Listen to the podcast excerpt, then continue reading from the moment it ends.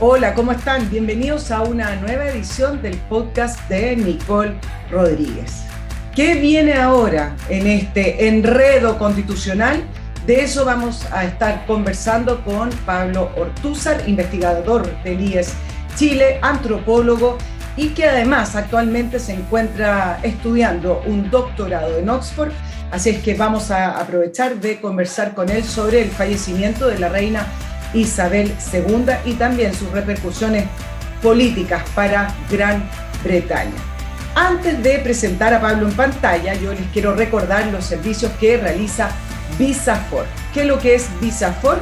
Visafor.com es una herramienta desarrollada por abogados migratorios que te permite conocer gratis y en no más de tres minutos si puedes calificar a una visa para países tales como Italia, España o Estados Unidos. Estoy solo nombrando tres importantes países, hay muchos más. Además de este diagnóstico migratorio gratis, VisaFort te ofrece la oportunidad de agendar una videollamada personalizada para poder resolver cualquier tipo de duda migratoria. Estas cosas de visa y de poder trasladarse a otro país no se hace con cualquiera. Tú necesitas abogados migratorios especializados y los mejores que están en VisaFor. ¿Qué otro servicio te ofrece VisaFor? Te ofrece ejecución de inversión en el extranjero, además de tramitar tu visa. Les puedes escribir a info.visafor.com, conocer también los servicios en su web en www.visafor.com y ahí en pantalla tenemos el logo de VisaFor con un código QR que puedes descargar en tu celular. También quiero saludar y recordarles los servicios de MC Parking. ¿Qué es lo que es MC Parking? MC Parking es la solución para estacionarse de una manera económica y fácil muy cerca del aeropuerto. ¿En qué consiste el servicio? Tú reservas online, llegas directamente al estacionamiento desde, por ejemplo, Costanera Norte o Autopista Vespucio Norte y un bus de MC Parking te lleva directo a la puerta del aeropuerto. Es un servicio disponible 24/7 que incluye este transporte cada 20 minutos. Tiene seguridad 24 horas con guardias, cámaras, alarma, muy seguro. Importante que reserves con anticipación mientras antes reserves, más económico es la reserva de tu lugar. Además te asegura el lugar para tu automóvil. Tu auto queda custodiado, seguro y tu viaje será mucho más fácil. Olvídese de llamar un taxi o además de esperar un transfer y que no llegó y que canceló eh, el, viaje. Por lo tanto, acá en MC Parking, tu viaje y tu llegada está asegurada a un precio mucho más económico. Conoce los servicios y también para que puedas reservar directamente tu lugar en www.mcparking.cl. Y además, como siempre, les tengo que recordar que si quieren apoyar al periodismo independiente, suscríbanse a Patreon para poder seguir apoyando este programa. También lo puedes hacer a través de tus auspicios escribiéndonos a nicolperiodistachile.gmail.com. En ese mismo mail recibo sus opiniones, sugerencias, comentarios. Tenemos auditores muy participativos me gustaría tener el tiempo para poder leer algunos de sus mails. Hoy no lo tengo, más adelante vamos a estar leyendo sus opiniones y además todo lo que ustedes analizan también de la actualidad nacional. Ahora sí, los voy a dejar con la entrevista con Pablo Ortúzar. Ahí ya lo tenemos en, en, cámara Pablo Ortúzar, investigador del IES Chile, antropólogo social, eh, y actualmente está cursando un doctorado en Oxford, pero no está en Oxford, así es que ahí nos va a contar eh, dónde está y acerca también de lo que dije en un principio en el programa de la introducción. Le vamos a quitar unos minutitos a Pablo para conversar sobre el, fallecimiento de la reina Isabel, que hoy mientras grabamos entiendo que va a llegar su féretro a, a Londres. ¿Cómo estás, Pablo? Gracias por estar en nuestro... Muy bien. No, muchas gracias por la invitación. Bueno, yo justamente estoy en, Edimburgo, que es donde, donde llegó eh, desde Balmoral el, el, cuerpo de la, de la reina eh, hace, un, hace un par de días. Sí, bueno, te voy a preguntar al final del programa porque me quiero ir con, los temas nacionales. Mira, titulé esta entrevista y ahora qué, eh, en este enredo constitucional. Eh, hablemos del panorama grande, después nos vamos a lo específico, Pablo. ¿Qué ves tú con respecto a eh, las reacciones del mundo político después del triunfo del rechazo por 63%, 8 millones de personas? ¿Por qué estamos en este enredo constitucional? Sí, bueno, es un enredo que tiene varias capas ya, eh, pero se inicia porque básicamente la, clase política, a través del acuerdo eh, de noviembre, ¿cierto?, le pone coto y le da una vía institucional a la crisis, que estaba viviendo el país en ese momento. Y, con eso logra sacar, ¿cierto?, de la calle eh, buena parte del conflicto y llevarlo a la, a la sede legislativa, si se quiere. Y la convención en eso fue un, elemento central, a pesar de que, y yo creo que ahí parten los problemas, la demanda por una nueva constitución no era una de las demandas centrales, digamos, durante la crisis, durante la crisis de, octubre.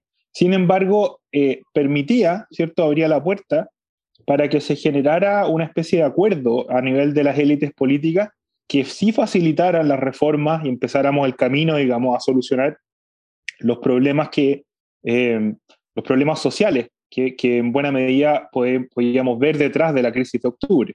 Entonces, no era un, remedio directamente, sino que era un, instrumento, un instrumento. Un, que, que, podía servir para empezar a, acercarnos a las soluciones eh, reales que, de, la crisis, digamos, eh, concreta.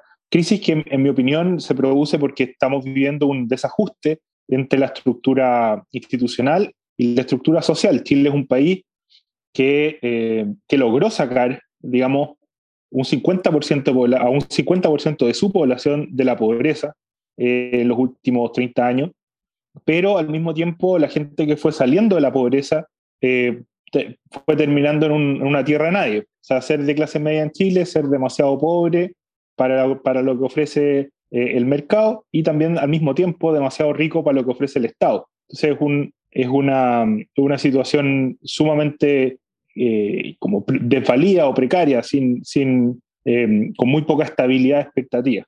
Eh, eso, esa es la, yo, creo, yo, yo lo que veo detrás de, la crisis social y, la magnitud que tuvo en, en, octubre es que no, claro, en el fondo seguimos teniendo instituciones para un país de ricos y pobres, instituciones que son más o menos eh, eficientes para sacar gente de la pobreza, pero la, mitad del país hoy día no, o sea, pero, ya no somos un país de ricos y pobres. Y eso no, no, no, hemos puesto el día en, en, lo que eso significa y los desafíos que, que trae. Pablo, voy a irme un poquito para atrás. Tú hablas de la crisis social. Tú interpretas lo que ocurrió en octubre como una crisis social y no como un estallido de, violencia y que la violencia torció finalmente la decisión política de abrirse a un camino constitucional, ¿lo ves más bien como una crisis social? Es que las dos cosas van de la mano, pues al final las revoluciones no...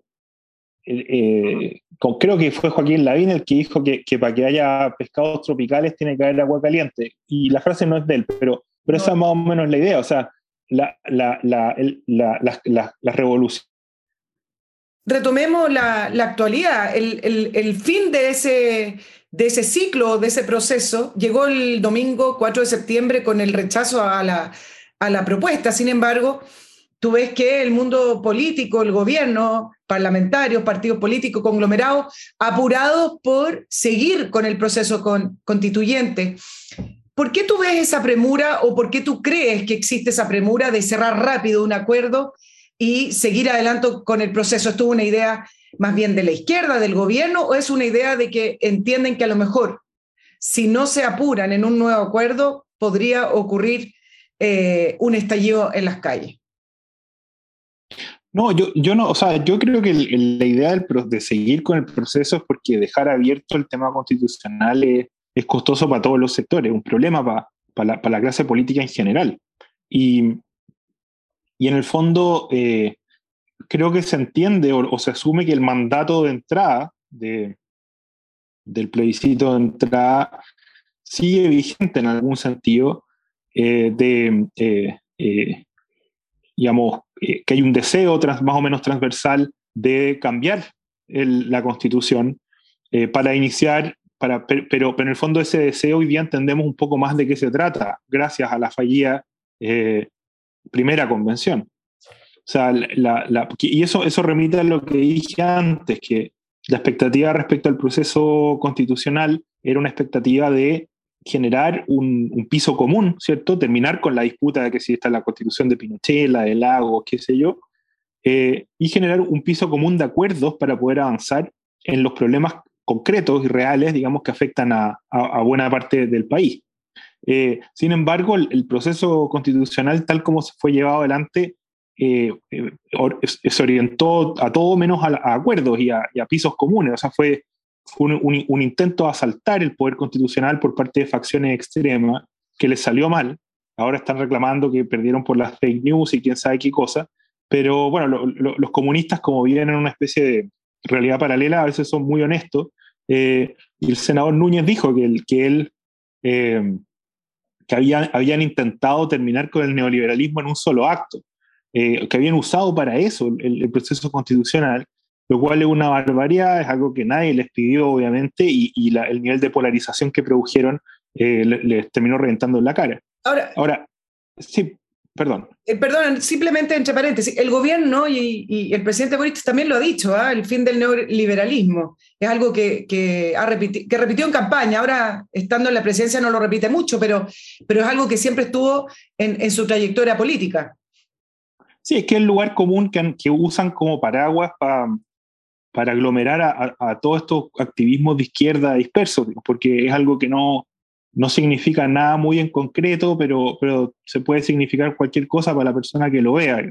Es lo, lo que un significante vacío que permite aglomerar gente enojada por diversos motivos con el sistema y que efectivamente permitió al presidente Boric ganar la presidencial pero claramente no sirve para gobernar porque además, bueno, es por lo mismo, o sea, esto, esto funciona bien para, para aglomerar, pero una vez que hay que hacer cosas, obviamente hay que priorizar y priorizar entre, todo la, entre la expectativa de todos estos grupitos de activismo eh, genera costos y problemas. Eso. Pero, pero bueno, en el fondo eh, justamente falta, creo yo, una visión más de mayor grandeza, de, entender que, que, el país que, en el fondo el, desafío que tenemos es ajustar las instituciones y el proyecto institucional de Chile a esta transformación en su estructura social, que es una transformación muy importante. Chile eh, es un país que siempre fue de ricos y pobres. Eh, eh, solamente con, digamos, en los años 20 se genera una pequeña clase media vinculada al Estado, pero, pero eso es todo. y, y lo, el fenómeno que se vive gracias al, al, a los éxitos de la modernización capitalista es muy importante y no hemos, no hemos sido capaces de ponernos de acuerdo en acompañar ese fenómeno eh, con un proyecto de país, un proyecto institucional que, que sea coherente. Entonces, eh, esa situación de, tierra de nadie en la que van quedando las clases medias, eh, que salen de la pobreza, es muy... Es, es, realmente de lo que se debería tratar la discusión y, y, y nuestro, nuestro debate, eh, y no esta pelea de élites que, quieren ser protagonistas ellos de todo lo que pasa en el país y que no son capaces de ver el deber histórico más o menos que, que, tienen. Pablo, dos preguntas en una a propósito del desaclope, desacople de las instituciones y del crecimiento de la clase media. Para eso necesitamos nuevamente abrir el proceso constituyente y tener una nueva constitución o se podrían hacer a través de reforma. Y junto con eso, no estuvo tan lejos entonces el segundo gobierno de Sebastián Piñera, por lo menos en campaña, no cuando ya estuvo en el gobierno porque se debilitó y, perdió prácticamente el, poder, pero entonces no estuvo tan lejos cuando planteaba clase media protegida y con respecto a la asistencia, esa red que debería proporcionar las instituciones del Estado para no caer en la pobreza cuando, por ejemplo, alguien pierde el trabajo y ya había alcanzado cierto desarrollo y cierto estatus económico, y él hablaba de toda esta, de esta red. ¿No estuvo tan lejos entonces lo que tú estás planteando o son cosas distintas? No, no, o sea, yo creo que la campaña de Sebastián Piñera fue correcta y los eslóganes que usó y las premisas sobre las que se construyó esa campaña fueron correctos. pero, pero la, una vez que ganó y ganó con esa campaña, el ejercicio de esa promesa fue un desastre. Fue, fue un despelote, fue lo mismo de siempre, envuelto en un papel, digamos, de, de algo diferente, o en fondo dar la impresión de que uno entendió, pero no entender que, ojo, que a, a, Boric le empieza a pasar lo mismo, porque su segunda vuelta, el Boric de segunda vuelta, el que ganó las elecciones, eh, es muy distinto al Boric que empezó a gobernar, y, y eso también le empieza a pasar la, la, cuenta por las mismas razones. Porque aquí lo, que pasa, creo yo, es que ni la izquierda ni la derecha logran hacerse cargo, y este punto lo, ha destacado Carlos Peña correctamente, en mi opinión, de la legitimidad de estas clases medias y de sus demandas eh, de, de, poder ser protagonistas de sus propias vidas, digamos, y estar en condiciones de ser. Eh, entonces, la, la, izquierda lo que le dice a esa clase media es, mire, ustedes están alienados, son unos pobrecitos, no, no entienden nada y nosotros vamos a salvarlos, venimos a salvarlos, venimos a redimirlos, eh, pobres, digamos, ignorantes. Cosa que cuando pierden la elección eh, digamos, se da vuelta y adquiere su tono negativo. Eh, ignorantes de mierda, no, no, entendieron nada, no leyeron nuestra propuesta, veníamos a salvarlo y miren cómo nos pagan. Después es, la misma, es la misma, el mismo paternalismo eh, en, en, en su, su, cara oscura y su cara, digamos, iluminada.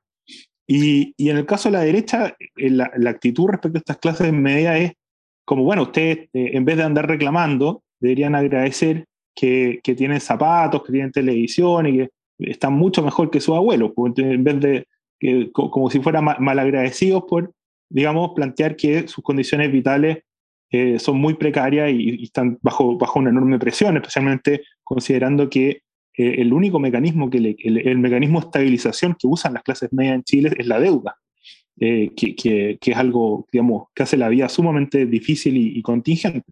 Entonces, esa, esos son los dos. Yo creo que el, la, las élites no han querido realmente tomarle el peso ni tomarse en serio a este grupo social que constituye el 50% del, de la población del país y, y, estamos pagando hace rato las consecuencias de eso. Pero, pero se necesita un nuevo proceso para poder volver a acoplar y poner en forma las instituciones para darle respuesta a ese diagnóstico que tú haces, Pablo, y que lo comparten algunas otras personas. Eh, Carlos Peña también, tú lo, tú lo mencionaste. No sé, se necesita ese nuevo proceso y de qué manera la, la constitución le puede dar respuesta a, a, esa nueva realidad nacional. Sí, es que la, la, nueva constitución, en verdad, más que entregarle eh, las constituciones, crean pocas cosas. La, las constituciones son en buena medida declarativas, pero eh, el proceso constitucional era, era una oportunidad para que las élites se pusieran de acuerdo en un diagnóstico de país eh, y, en un, y, en una hoja de ruta hacia el futuro que, eh, que, que, que, conectara con esta realidad que, que escribí. Entonces, para mí el proceso constitucional tiene mucho más que ver con una tregua de élites que genere un nuevo pacto social y permita, digamos, al país comenzar a, a, a orientarse a, a, superar estos problemas que con una necesidad vital del país. Lo, pero, pero lo que pasa es que si no hay un acuerdo nuevo, Chile, ¿por qué creció tanto y por qué no fue tan bien en los 90 y en los 2000? Porque había un acuerdo, ¿cierto?, entre las élites de que lo importante era salir de la, la, pobreza. Ese fue el objetivo del país, fue un objetivo que atravesaba los distintos gobiernos, eh, atravesaba las políticas públicas, orientaba además la discusión, o sea, se, se, lograban grandes acuerdos en torno a ese principio. Pero bueno, y, eso, ese, ese proceso se acabó y lo que necesitamos ahora es un nuevo, un nuevo eh, eh, digamos, un pacto de clase que se oriente a un nuevo objetivo, que, en mi opinión es la estabilización de las expectativas de las clases medias, empezar a avanzar, además que es algo muy difícil y que exige, por ejemplo, ampliar la cobertura y la calidad de la cobertura tanto del mercado como del Estado. Eso es algo que no, porque nuestras élites están acostumbradas a pelear si más Estado o más mercado, ¿no? Pero esta es una discusión mucho más difícil que involucra, de hecho, ampliar ambos, porque las, las clases medias, como dije antes, son demasiado pobres frente al mercado y demasiado ricas frente al Estado, y, y son esos dos extremos los que tenemos que tratar de ensanchar. Eh, y no uno o el otro, como, como de forma mezquina, digamos, siguen peleando nuestros políticos. Eh, y lamentablemente en ese sentido el, el, la nueva izquierda no ha traído nada nuevo. Eh, del mismo, un, estatismo mucho, incluso más, harto más retrógrado que el de la concertación. Eh, eso. Pablo, ¿cómo lees tú el, el, 63% que rechazó la propuesta? Y te lo pregunto porque con esta premura de seguir con el proceso constituyente, un nuevo pacto muy rápido, me parece que ha, existido muy poca reflexión, sobre todo desde la centro derecha, porque la izquierda fue derrotada en, el plebiscito, pero sobre todo desde la centro derecha.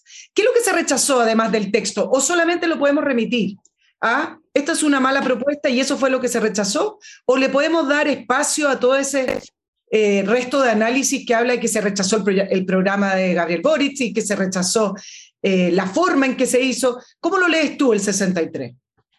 Bueno, e, e, es un fenómeno complejo y multicausal, ¿no? No hay como una bala de plata para explicar un, porcentaje como ese, que además es rotundísimo.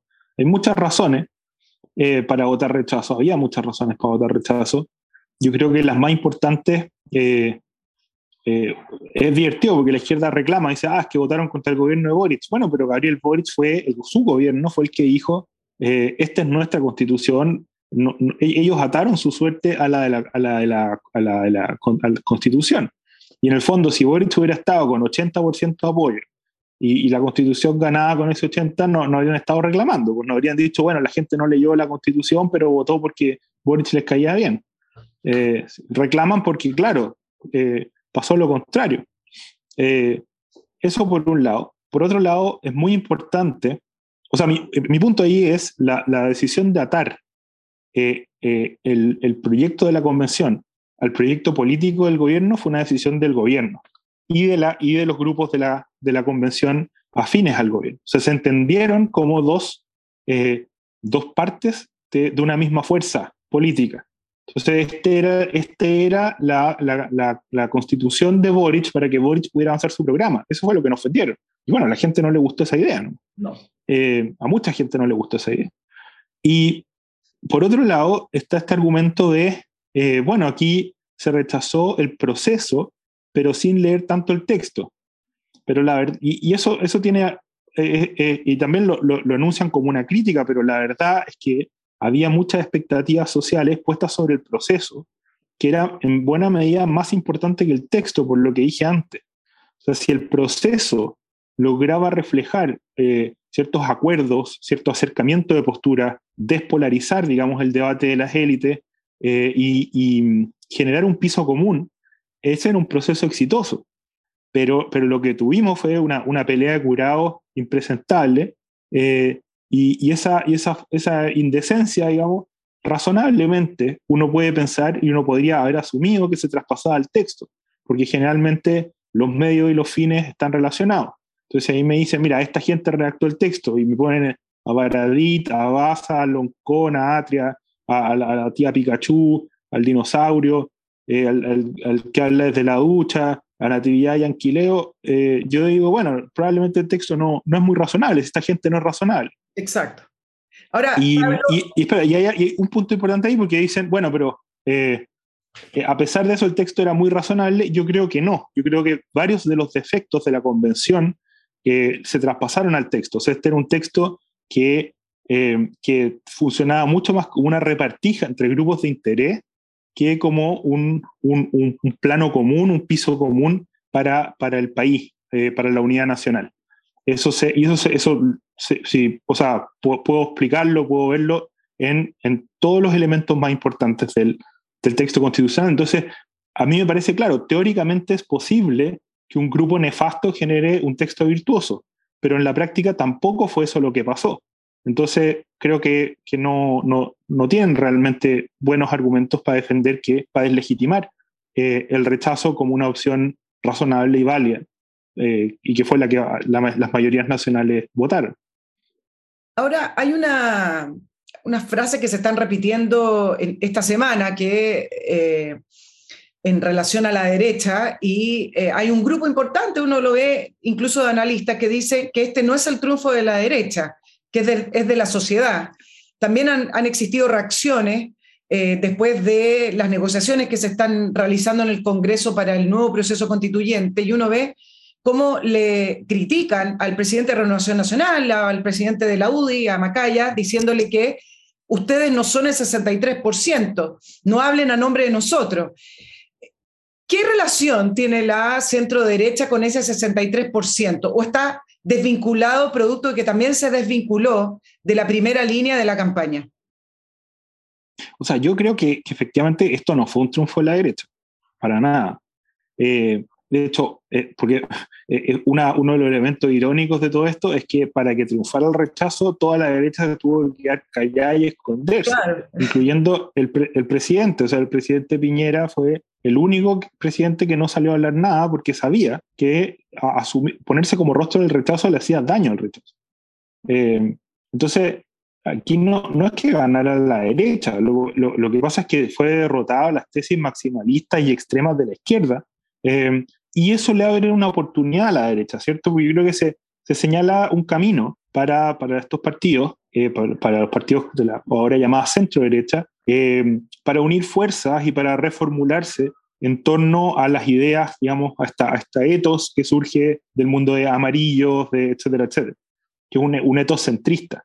Eh, y al mismo tiempo de partir agua con el, mundo de Cast y de las derechas más duras, que obviamente va a tener su, va a tener su tajada importante la torta, creo yo, eh, pero, eh, pero que claramente opera sobre otras tesis políticas. esa es mi, mi visión. O sea, aquí deberían surgir dos derechas, una derecha más centrista, con, con una, una, vocación más de reforma social, y una derecha más dura, apegada a las tesis, digamos, eh, no sé, de lo que uno podría llamar el Chicago gremialismo, que va a estar anclada en José Antonio Cast. Eh, y eso, eso me parece sano, me parece bien, sincera posiciones, abre eh, oportunidades. Y, y, eso, yo creo que la, derecha, digamos, no ganó, solo que se le abrieron oportunidades que si hubiera ganado el, el apruebo no habría tenido de lo que has visto hasta ahora en estas dos, van a, van a ser la tercera esta semana, de las reuniones y las declaraciones de la derecha, ¿te parece que ven esa oportunidad de presentar un, un proyecto político, de presentar ideas, o más bien te parece algo que es parte de la crítica, que nuevamente se están vendiendo a la izquierda y juegan al ritmo de la izquierda, con los tiempos de la izquierda y con las proposiciones de la izquierda? O sea, bueno, lo último que hicieron RN la UI y, Evópoli fue eh, quitarle el piso al, al, comunicado que haya sacado el gobierno, lo cual no, en ningún caso parece un, una, una, una gacha de moño. Pero sí están buscando, están buscando una plataforma de acuerdo para seguir con el proceso y las tesis políticas que mueven esa voluntad no son mero capricho o, o digamos, cobardía, porque aquí hay que pensar que, en el fondo, después de, esta derrota, de, esta, digamos, de este triunfo arrollador del rechazo, la derecha, esa centro derecha, ese mundo de centro derecha queda en buen pie para, eh, para eh, eh, generar un proceso constitucional que termine justamente en una constitución equilibrada, corta, que, que, sea un, un, piso común, digamos, para la mayoría de los chilenos y que no esté secuestrada por, por activismos extremos ni, ni cosas por el estilo. Entonces, usar esa oportunidad es razonable, considerando que la alternativa es quedarse con la constitución actual, que la izquierda va a seguir impugnando y criticando hasta el final de los días, a pesar de que sea la constitución, o sea, una, constitución que sufre, que es la de Lagos de, 2005, digamos, no es la, la, mayor fake news de toda esta, o noticia falsa de todo este proceso, era que la constitución vigente era la constitución del 80, porque si eso fuera cierto, para empezar, el Partido Comunista no podría hacer campaña ni, ni tener diputados, ni nada por el estilo. Pero bueno, eh, e-, esas son las opciones y yo creo que eh, eh, o sea, es razonable que gente desconfíe de esto y diga, no, quedémonos con la constitución del 2005, me parece suficiente, no, prefiero pelearla contra la izquierda y, defenderla, pero la estrategia de, ok, sigamos el proceso constitucional y busquemos un piso común que, sea, que sea razonable para el desarrollo, digamos, de una política de futura, eh, también, también es una posición muy entendible y por eso digo que aquí se va a generar una, una partición de agua entre una derecha más dura y, y, una derecha de carácter más centrista y mucho más dispuesta a negociar con la izquierda y con, con otras fuerzas políticas. Sí, lo que ocurre es que algunos llaman a, la, a, la, derecha, lo estaba viendo, yo sé que Twitter no es, no es la, la, la, vara principal ni la verdad absoluta, pero no solamente eso, cartas al, al director, etcétera, dicen, bueno, pero, pero la derecha se está, no está aprovechando su triunfo y está yendo a, negociar a los tiempos de la izquierda con una nueva convención, cuando la convención siempre ha sido una idea de izquierda, donde la constitución la utilizan como una, herramienta política, no, la izquierda no quiere lo mismo que la derecha. Y eso en el debate, esa diferencia, al parecer, la centro derecha, si es que la tiene, no la ha logrado transmitir. Mira lo que pasó ayer. Visitaron a Ricardo Lago. El presidente de Renovación Nacional habló de que la propuesta de Michelle Bachelet es un buen piso. Sin desmerecer a ambas figuras expresidentes, cuando uno ve que la derecha solo habla de referentes que son de gobiernos de la centroizquierda, de la exconcertación, y dice, bueno, pero ¿cuáles son los referentes de la centro derecha para este nuevo proceso? ¿Y cuáles son sus ideas? Porque al parecer se, se terminan eh, emulando con las mismas ideas que propone la centroizquierda. Ah, es que la, la centroderecha que va a emerger de este proceso eh, va a ser hija de la concertación. Eso es lo que va a pasar. Porque esto igual que en, en, eh, a, comienzos del siglo XIX, eh, a fines del siglo XVIII, la, el Partido Liberal inglés se parte en dos. Y una, una de las facciones son los, los, los, los Old Whigs, que eran la gente mayor del que venía el proceso anterior, y consideraba la Revolución Francesa algo terrible. Eh, y los, los, los, cabros chicos, los más jóvenes, encontraban la Revolución Francesa eh, bacán y, querían básicamente reproducir esa idea y llevarlas a Inglaterra. Entonces se generó un, un fraccionamiento eh, y, y, el Partido Conservador, que, que, hasta ese momento, digamos, eran como los viudos del rey que, habían, que, habían, que le habían cortado la cabeza, se reinventa ideológicamente a partir de los antiguos liberales. Eh, Edmund Burke, que es tan admirado por, por, la, por, la, derecha y los conservadores, él era un liberal, eh, de estos antiguos liberales que estaba espantado con la Revolución Francesa y la encontraba terrible. Entonces, aquí me parece que ha ocurrido algo parecido. Y yo creo que la, la nueva, esta, esta centro derecha que va a emerger, va a tener como sus antecedentes y su, algo que ya empezó a pasar de alguna forma con Piñera, pero de manera muy burda y tosca, como casi todo lo que pasó con Piñera. Pero que, era que, en el fondo eh, Patricio Elwin, Ricardo Lagos van a ser referentes de, este mundo, ya lo son, eh, inevitablemente. Eduardo Frey, Eduardo Frey hoy día es, es, como un militante de ese sector, eh, el expresidente. Entonces, ese, ese es el proceso que yo creo. La, esta va a ser una derecha que se va a imaginar a sí misma desde esa tradición, desde, la, desde lo, lo, que fue la concertación, que es algo bastante excepcional y que no significa copiarlo todo ni considerar que todo lo que hizo la, eh, eh, fue correcto, ¿sí? Pero, pero sí tener eso como punto de referencia.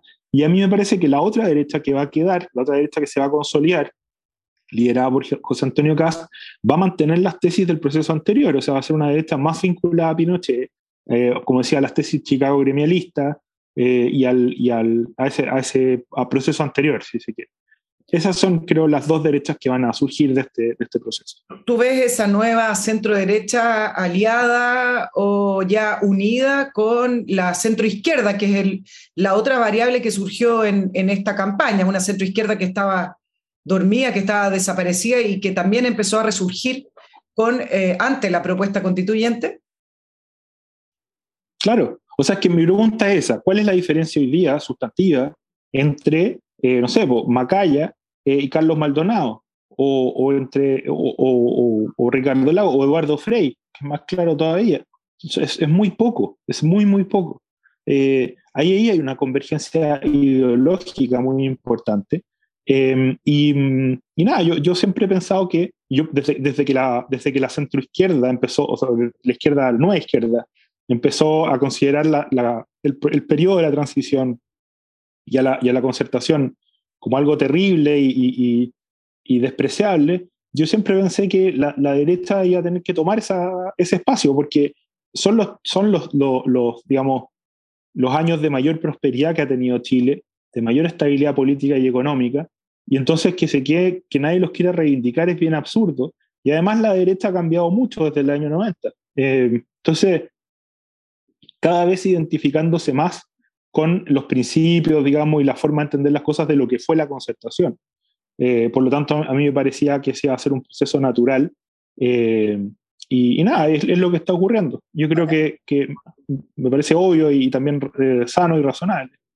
Pablo, ¿y tú qué liderazgos ves en, la derecha que pueden llevar adelante este proceso? Porque todavía estamos en este vacío de poder y, de disputa, pero yo no veo que haya un, gran liderazgo natural que pudiera llevar a la centro derecha a converger hacia, hacia el centro y distanciarse de otra derecha. ¿Tú, ¿Tú lo ves?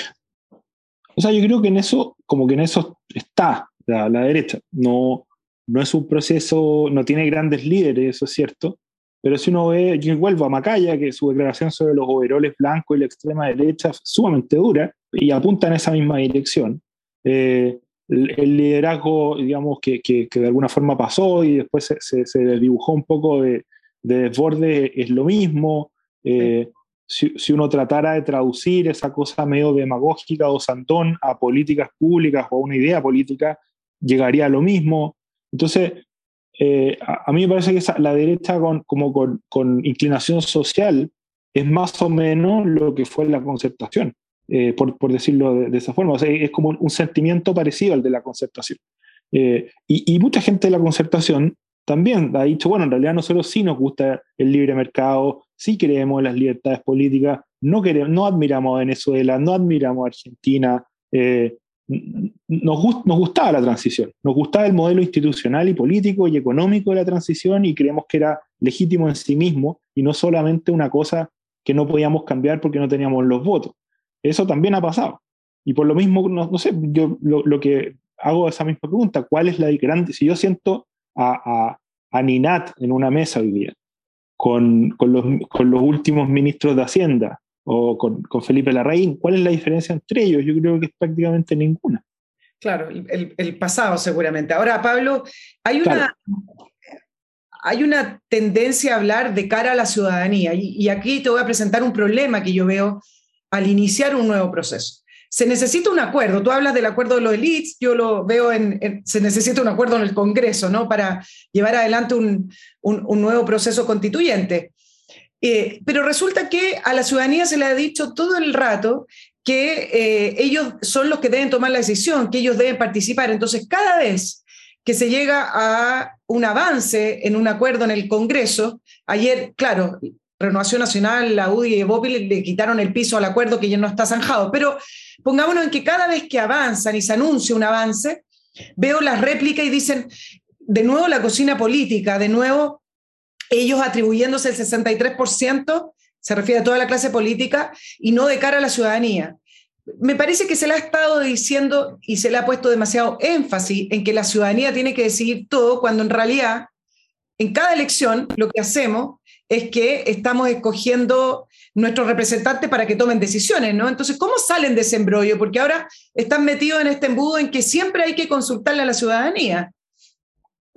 No, bueno, y se suponía que, las listas de independientes y los cupos reservados iban a permitir una mejor representación de, esta, de estas mayorías silenciosas, y etcétera, etcétera, y no, no fue el caso. En verdad necesitamos hacer mejor política y necesitamos una, porque ¿cuál es la crítica cuando se dice estos son los, los políticos de siempre? Eh, lo, que, lo que las mayorías ven, si uno revisa las encuestas, las entrevistas, cuando observan la política son puras peleas chantas eh, porque, que, apelan a grandes principios, pero en verdad lo único que hacen es defender parcelas chicas de poder. Eso es lo que se ve, es lo que en los 90 la Joaquín Lavín resumió en eso, que los políticos eran puras peleas, eh, y él no era político, supuestamente. Entonces, eh, el tema es, creo yo, especialmente en el caso constitucional, construir mecanismos para que la política recupere decoro, recupere eh, digamos, al, dignidad como su, su despliegue, digamos. cosa que implica muchas veces pelear a puertas cerradas y buscar acuerdos a puertas cerradas para, para, que, para evitar justamente estas peleas flight a, a, a gritos y etcétera en, en, en, espacios públicos. Y entonces la, la cocina es parte esencial de, de la política, como, como le llaman. Eh, lo mismo que a nadie le gustaría estar en un restaurante o, o bueno, de, que no fuera comida rápida y que te cocinaran las cuestiones en la cara. Eh, porque parte del, parte de, del, del, digamos, del, de, del, de la, de la pompa, digamos, de, la, de, lo, de lo, lo, atractivo de esas situaciones, es no ver cómo se produjo, digamos, esto, esto, este producto final que llega y es agradable. O sea, lo que llega a la mesa es agradable, lo que llega a la mesa eh, se ve bien, eh, pero claro, no sabemos si en la cocina están todos gritoneándose, si la cuestión se cayó y la agarraron del suelo, no tenemos idea. Pero tampoco que mejor no saber, eh, con tal que el producto final sea bueno. Y a mí me parece que eso, eso es importante y es un signo de madurez que vayamos aceptando.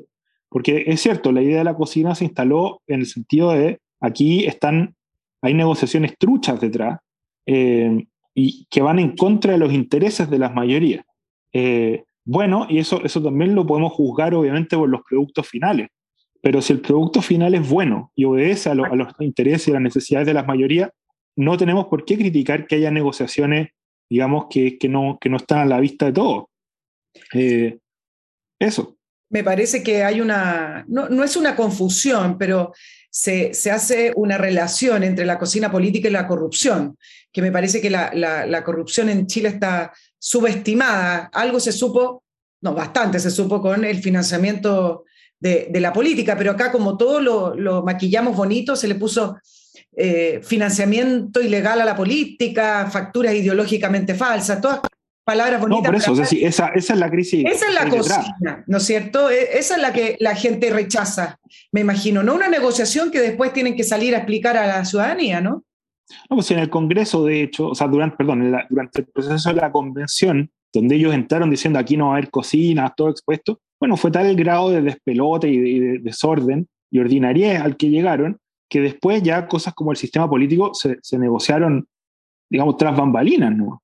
No sabemos cómo fue eso. De hecho, eh, tanto fue que ya ni, que ni siquiera hay actas de esa negociación, lo cual está mal, por cierto. Pero eh, pero mi punto es que no, no, en verdad no hay política sin esas, sin esas tras bambalinas. Es, es, un espacio muy importante para que justamente el griterío, los enojos, la, la, falta de comprensión que se da entre personas que representan intereses y visiones distintas, se vayan de a poco encontrando eh, y, y, vayan pasando y vayan dando, dando pie a algo distinto.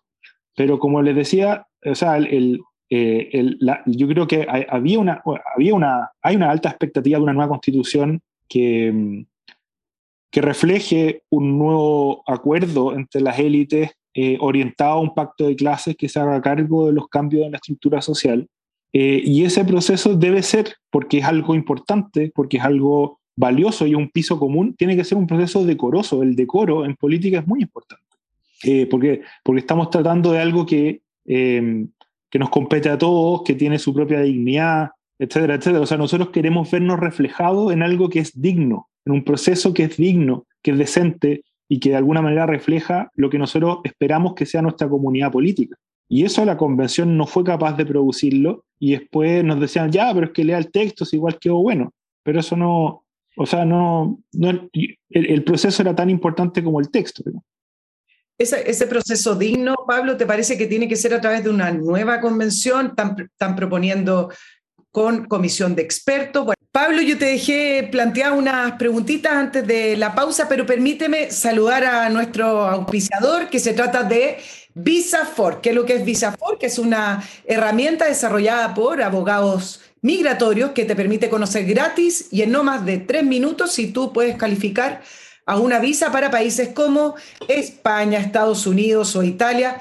Solo estoy nombrando algunos. Además de este especie de diagnóstico migratorio gratis, VisaFork te ofrece agendamiento de videollamadas personalizadas donde vas a poder preguntar y resolver cualquier tipo de duda migratoria. Tiene otros servicios, además tiene la ejecución de inversión en el extranjero y la tramitación de tu visa les puedes escribir a info.visafor.com o entrando directamente a la web de ellos en www.visafork.com. Estas cosas son serias, son importantes, hay que hacerlas con abogados que sepan y los abogados de VisaFork son abogados migratorios especializados. Pablo, tú hablabas del proceso digno, de un proceso decente que refleje a la, a la ciudadanía. ¿Te parece que ese proceso digno y decente tiene que ser a través de una nueva convención con esta comisión de expertos que algunos ponen a título de expertos como si fueran estas personas neutrales, como el Consejo de los Sabios. Yo no sé si realmente esos expertos van a cumplir esas expectativas. ¿Qué opinas tú? Bueno, cualquier asamblea que termine decidiendo esto va, a ser también una convención, eh, en algún sentido. El, tema de los expertos eh, eh, refleja básicamente la desconfianza que, persiste en nuestra clase política, porque son como los nuevos independientes, en el fondo los independientes dieron jugo, bueno, entonces en vez de independientes, expertos, pero lo que se está tratando de decir es lo mismo, gente que no sea política, porque la política se asocia a valores negativos.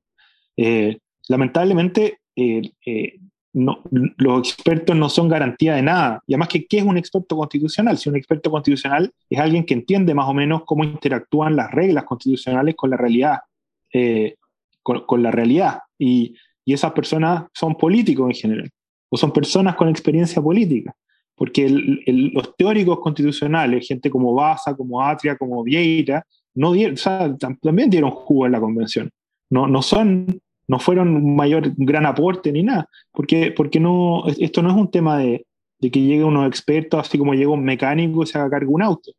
Eh, entonces, lamentablemente nos vamos a topar con el hecho de que un experto constitucional es alguien que entiende cómo interactúa el mundo con las reglas, y esas personas generalmente son políticos, gente que ha pasado por el Estado, gente que ha estado metida, digamos, en la, en la máquina. Eh, y nada, pues, o sea, no, no, podemos deshacernos de la política. Eso es así nomás.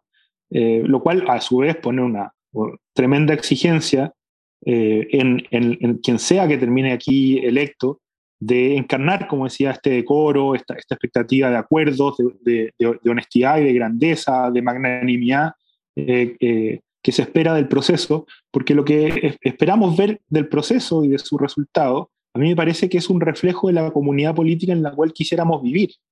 Eh, eso, y, por lo tanto no puede ser una, una batalla campal de garabatos y, digamos, bonos disfrazados eh, y gente gritando. Eso no, no, no, no es lo que nosotros queremos ser como comunidad política. Pablo, me gustaría preguntarte, porque no sé si eres parte de esa generación, pero, pero sí te ha tocado relacionarte con ellos y la generación que ahora está en el gobierno.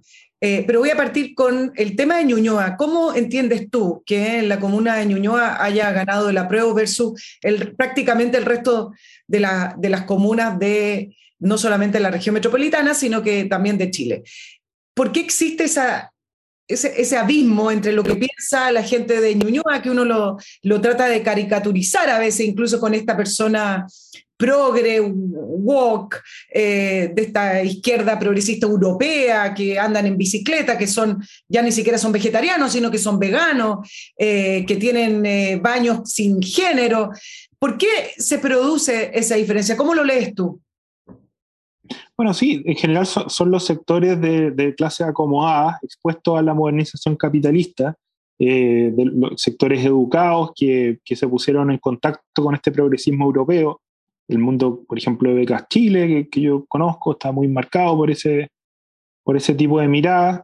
Y nada, son, miradas que obviamente tienen, tienen su espacio y su legitimidad, pero que, pero que al mismo tiempo son muy autoritarias, que el, el proceso que se, que, se vivió, por ejemplo, en Estados Unidos. O sea, cuando Hillary Clinton le dice deplorables a los votantes de Trump, eh, aquí, aquí vemos un, un, fenómeno parecido. Yo, yo creo que es un sector que, mira, que han mirado con poco cariño a lo que es el país eh, y que ojalá, lo, ojalá se reconciliara un poco más con él y no, no despertara todos los días triste porque no está en Ámsterdam o en Nueva York, eh, quién sabe dónde, en Helsinki. Eh, esa, esa, es la, es un mundo ilustrado y muy educado, que, que, que, es ilustrado y educado gracias al proceso de modernización capitalista, pero que al mismo tiempo, por haber sido expuesto, digamos, a, la, a las modas y corrientes intelectuales del primer mundo, se ha vuelto impaciente y poco comprensivo con la realidad de, nuestro país. Sí, pareciera ser que quieren que Chile sea un Chile que no es, el, el, Chile imaginario en parte que se, se, escribió en la propuesta constitucional. Justamente, o sea, querían convertir Chile en, no sé, en Ámsterdam en, dos días. Eh, es una cosa eh, y, con, y, de nuevo, había, el, profesor Eduardo Valenzuela me decía que el Mapu en, los 70 había ido al pueblo, pero nunca se había encontrado con él. pues no tenía interés en encontrarse realmente con el pueblo, que solo era el, el fondo, eh, lo hacían para ellos mismos. Eh, no, y, que cuando vieron al pueblo realmente y, no, le, no les gustó, no, le, no cumplía con sus expectativas. Y acá hay un proceso parecido. Salvo con, una, con un detalle, Pablo, que la propuesta constitucional tampoco te llevaba a Ámsterdam. Me parece que ahí también se produjo un deseo de que la propuesta fuera eso, pero si uno realmente leía la propuesta, yo la leí, y, más bien te llevaba a Latinoamérica, no te llevaba ni a Ámsterdam, ni a Finlandia, ni a ninguno de esos países que a ellos les gustaría que fuera. No, pero, pero es lo que es lo que Ámsterdam espera que sea Latinoamérica, pues eso es, es, una, es una doble entrada de la misma mirada, y por algo todo el progresismo internacional encontraba maravilloso que Chile hiciera todas esas cuestiones.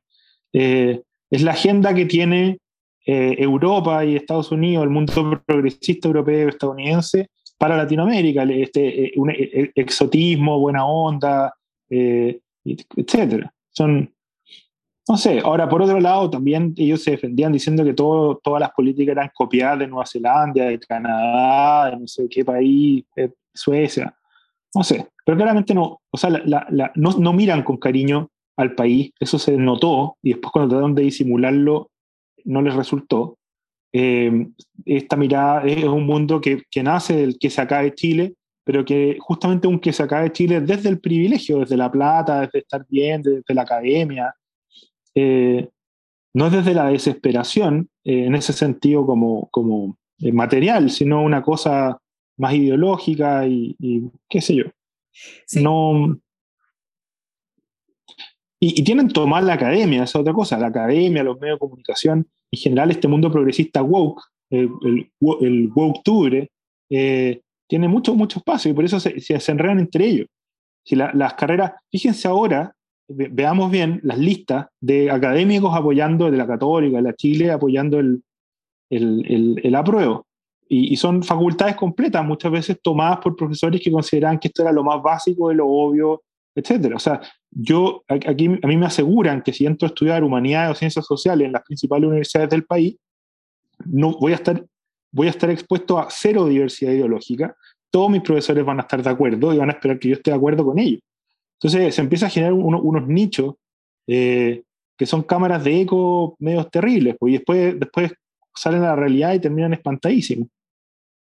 En, esa línea, la, la, prensa extranjera, no sé si tuviste oportunidad, yo me imagino que sí, la reacción que tuvo ante la propuesta constitucional y también la reacción que tuvo ante el triunfo del rechazo, eh, me, me, la atención porque eh, es una prensa que dejó de ser eh, neutral, era una prensa hincha del, proceso y una prensa que también se hizo eco de un, un, análisis del triunfo del rechazo diciendo prácticamente que habían ganado la fake news.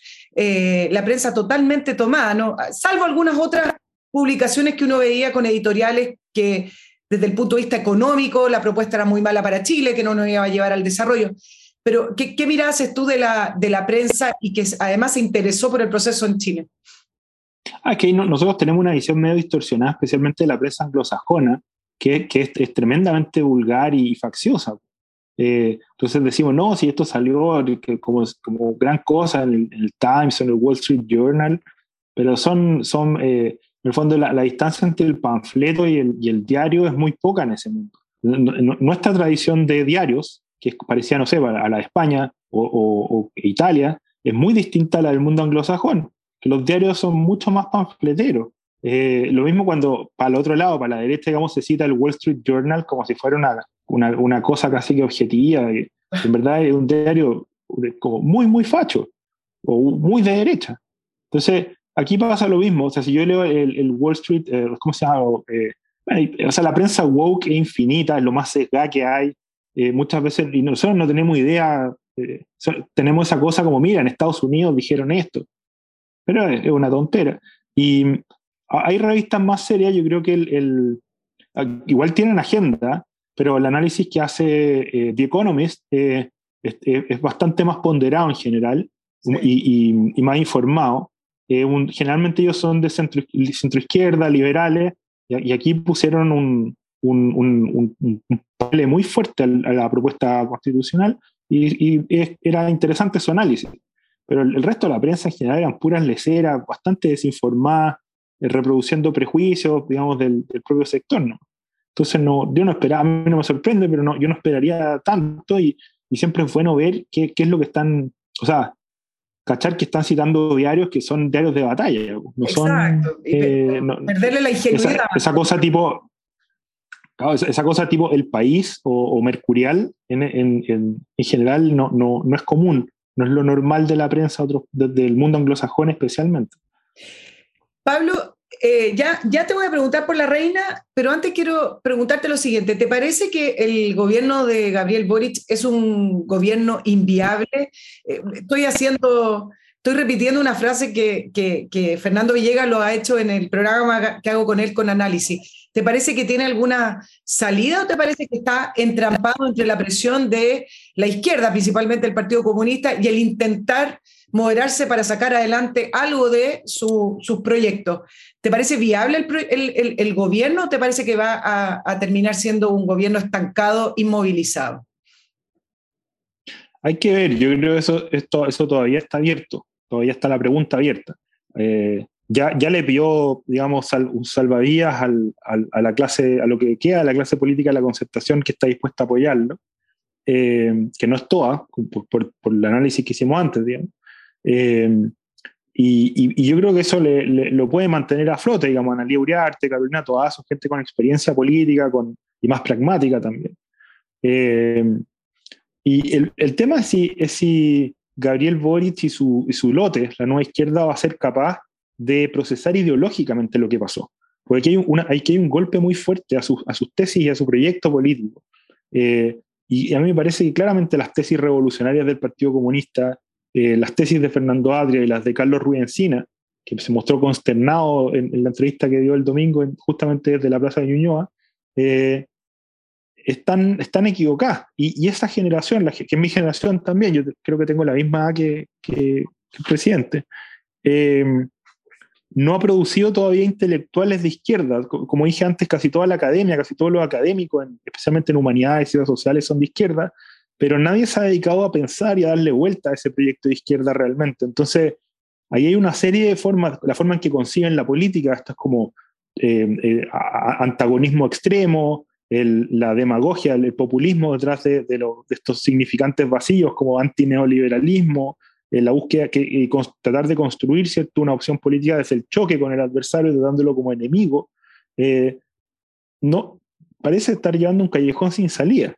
y de muy poca sustancia ideológica, porque yo no entiendo qué es lo que le ofrece el, presidente Boric a esta, clase media y al país, más allá de, conflictos, digamos, y, no sé, creo que ahí hace falta una, una revisión importante de, de su diario. Em, y vamos a ver si gobernar y pensar al mismo tiempo es casi imposible, pero si logran salvar el gobierno y tratar de impulsar una reflexión sobre su, sobre su proyecto político ideológico, yo creo que ya se podría dar con una piedra en el pecho.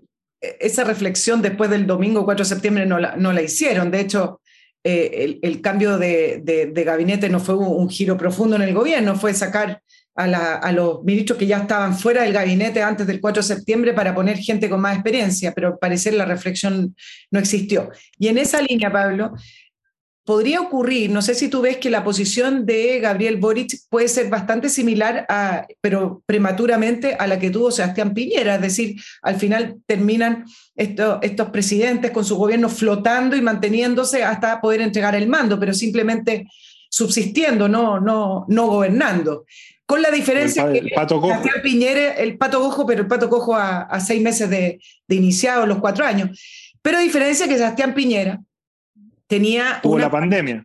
Tuvo la pandemia, pero además tenía una coalición política que si bien muchas veces le quitaba el piso, igual lo respaldaba. En cambio, Gabriel Boric tiene esta mixtura de apruebo dignidad con el socialismo democrático, que son dos coaliciones.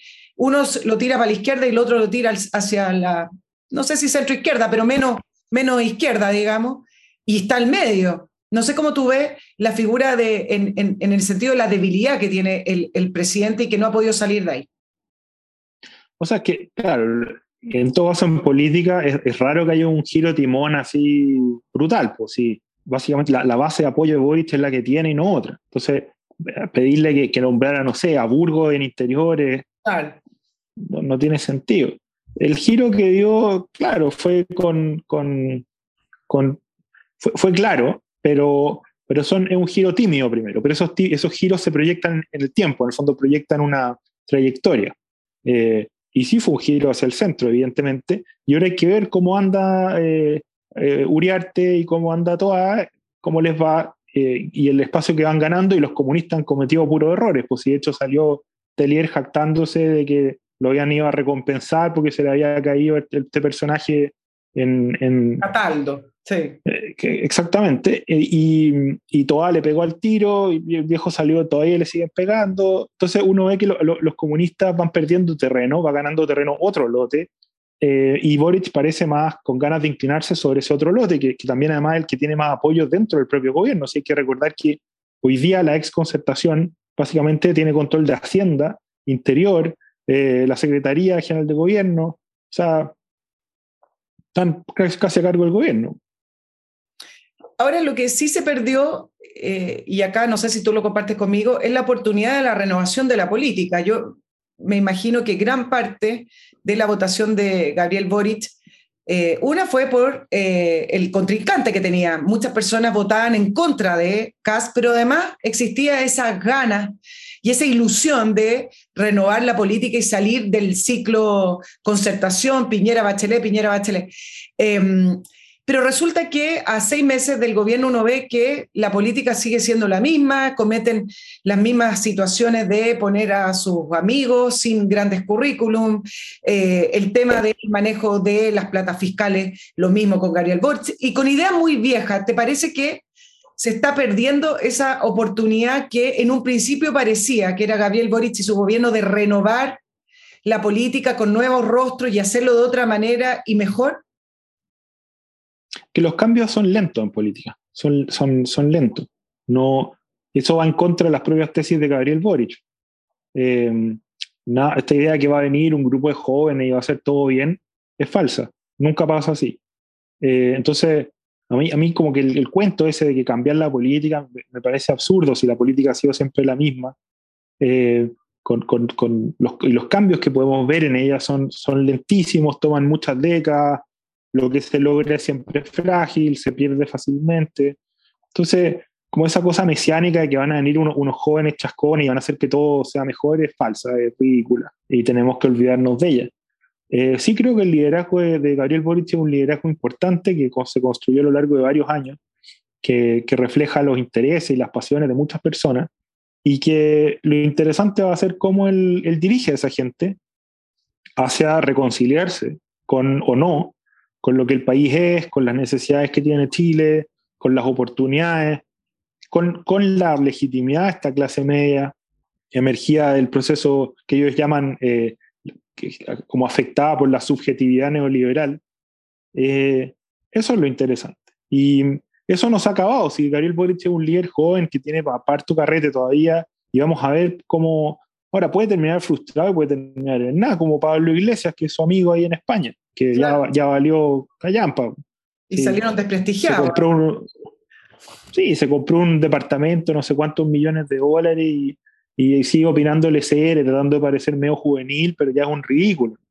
Eh, distinto creo yo al caso de Pablo, de, de Íñigo Errejón, que tomó un camino más reflexivo, más moderado, y ahí está armando una cosa más, más desde abajo, pero que claramente tiene otro tono ya. Es, es un, un, proyecto republicano, eh, de izquierda, pero no es esa, esa pretensión de, de, tomar el cielo por asalto desde, desde el campo universitario. Y, bueno, esos son, creo yo, los dos caminos que tiene hacia adelante Gabriel Boric. Terminar como, o reempezar como, como Errejón, o terminar como Iglesia. Pablo, te cambio de tema para, para no perder la oportunidad de hablar del, del, fallecimiento de la reina Isabel. Y se ha dicho mucho de ella. Yo quiero hacerte algunas preguntas bien puntuales, aprovechando que tú estás allá. Siempre a mí me ha, gustado poder analizar esta contradicción de estas democracias que son las más antiguas y desarrolladas, pero conviviendo con una reina y con la monarquía. Eh, eh, en el fondo, países como, Canadá, Nueva Zelanda, considerando que la reina sigue siendo su jefa de Estado. ¿Cómo se puede eh, eh, entender eh, en el caso de Gran Bretaña o el Reino Unido que puedan convivir con esta democracia y a la vez aceptar que existe una reina, una monarca y aceptar todo lo que implica la, monarquía? Bueno, e-, es, interesante porque básicamente las monarquías constitucionales reconocen que la política tiene una pulsión emocional muy fuerte, que tiene una dimensión de, eh, eh, buscar, eh, ¿cómo se puede decir? Un poco de ficción también, no sé. Algo que sí, una, una, una protección, una, una cosa que, que, es sobrehumana, que está más allá de, de las precariedades y de, la, y de la, la, fragilidades de nuestra vida al mismo tiempo. O sea, un punto, en la política nosotros parecemos intuir que en algún punto se cruzan como lo, lo divino y lo trascendente con lo mundano. Mm. Eh, y al mismo tiempo está el tema de la administración de los estados, que, eh, de las burocracias estatales y la provisión de bienes públicos, que, que es una, es, es desordenado, lleno de corrupciones, problemas, todos están enojados con todo, las cosas nunca avanzan al ritmo que uno querría. Entonces, estas dos, como esta, esta, mm, estas dos cosas, esta, esta representación de la unidad política, que es una unidad trascendente, es una, una cosa por sobre cada uno de nosotros, eh, medio, medio mística, y por otro lado, la, la, lo pobre y lo, lo, duro y lo importante también de la administración, de la provisión de, de servicios sociales, etc. Entonces, eh, las monarquías constitucionales separan estas dos cosas y ponen en un poder que solo tiene, que no tiene poder político real, institucional, eh, que es el, del monarca, eh, esta, esta, esta, dimensión medio divina de la autoridad temporal, y pone en el, en el ámbito, digamos, del Parlamento todo lo que es la administración del Estado y de la, las burocracias estatales y la provisión de servicios. Entonces el, Parlamento está la trifulca, la pelea, las discusiones, los discursos, eh, los enojos, etc. Y, en, el, y en, el, en, la reina, en el rey, la monarquía se, se encarna, digamos, esta, esta dignidad trascendente del cuerpo político, de la unidad política, eh, que está por sobre esas divisiones, por sobre esas discusiones, por sobre, por, etc.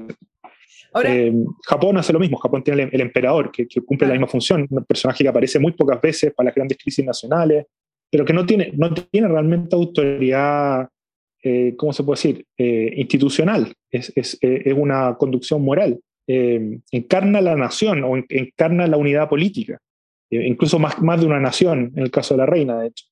E, eso es como la, parte trascendente de la comunidad, si se quiere. Pablo, ahora siempre se dice, bueno, pero, pero Isabel, no sé, la reina Isabel no, no entraba en la política, no opinaba de la política contingente, pero a mí me parece que sobrevivir a 15 primeros ministros, sobrevivir a todas las crisis que vivió el, propio imperio británico y a las crisis personales de su familia, significa que ella era una gran política. Eh, a esto te sumo que cuando me da la impresión que cuando uno se convierte en un ícono algunos lo nombraban como ícono pop, cultural, pero en un ícono en el cual todos los mandatarios se quieren fotografiar contigo, deportista y artista, empieza eh, a, trascender incluso tu, tu, propio país en esa línea, me parece que tiene que haber sido una gran política la reina Isabel II. Es una, bueno, yo creo que la serie de Crown eh, refleja un poco eso, esa, esa, ella entiende su rol y lo, y lo abraza, un rol que es muy difícil de cumplir justamente porque tiene que no opinar sobre política contingente, pero realizar estas obras de política como trascendente, que son justamente muy complicadas. Eh, lo luminoso en este misterio, en esa, eso es lo que sostiene la corona y la razón por la que, en fondo, la mejor diplomacia que, tiene, que ha tenido el Reino Unido ha sido la corona también. Todo el mundo se quería tomar un té con la reina y eran capaces de, de casi cualquier cosa por, por algo así.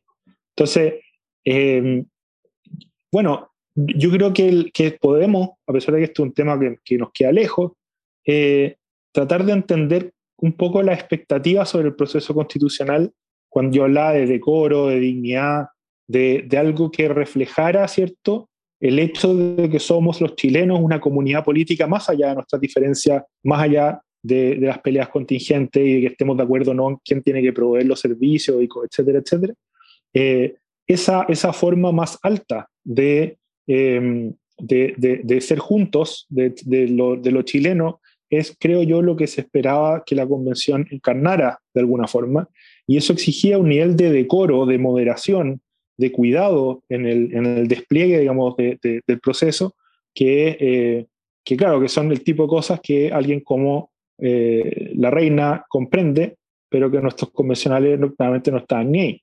Em, pero a mí me parece que esa, esa expectativa de ver, eh, que, es lo que hace además muy difícil ser presidente en Chile, porque el presidente es jefe de Estado y de gobierno. Mm. Entonces tiene que tener, tiene que estar por sobre y a la vez con agenda involucrada. Eh, lo cual vuelve loco a, cualquiera. El, único que logró lidiar con eso de, buena forma fue, fue Ricardo Lago, y su fórmula es muy difícil de reproducir. Eh, y por eso todavía mantiene como una gravitas, una autoridad sin estar en el cargo.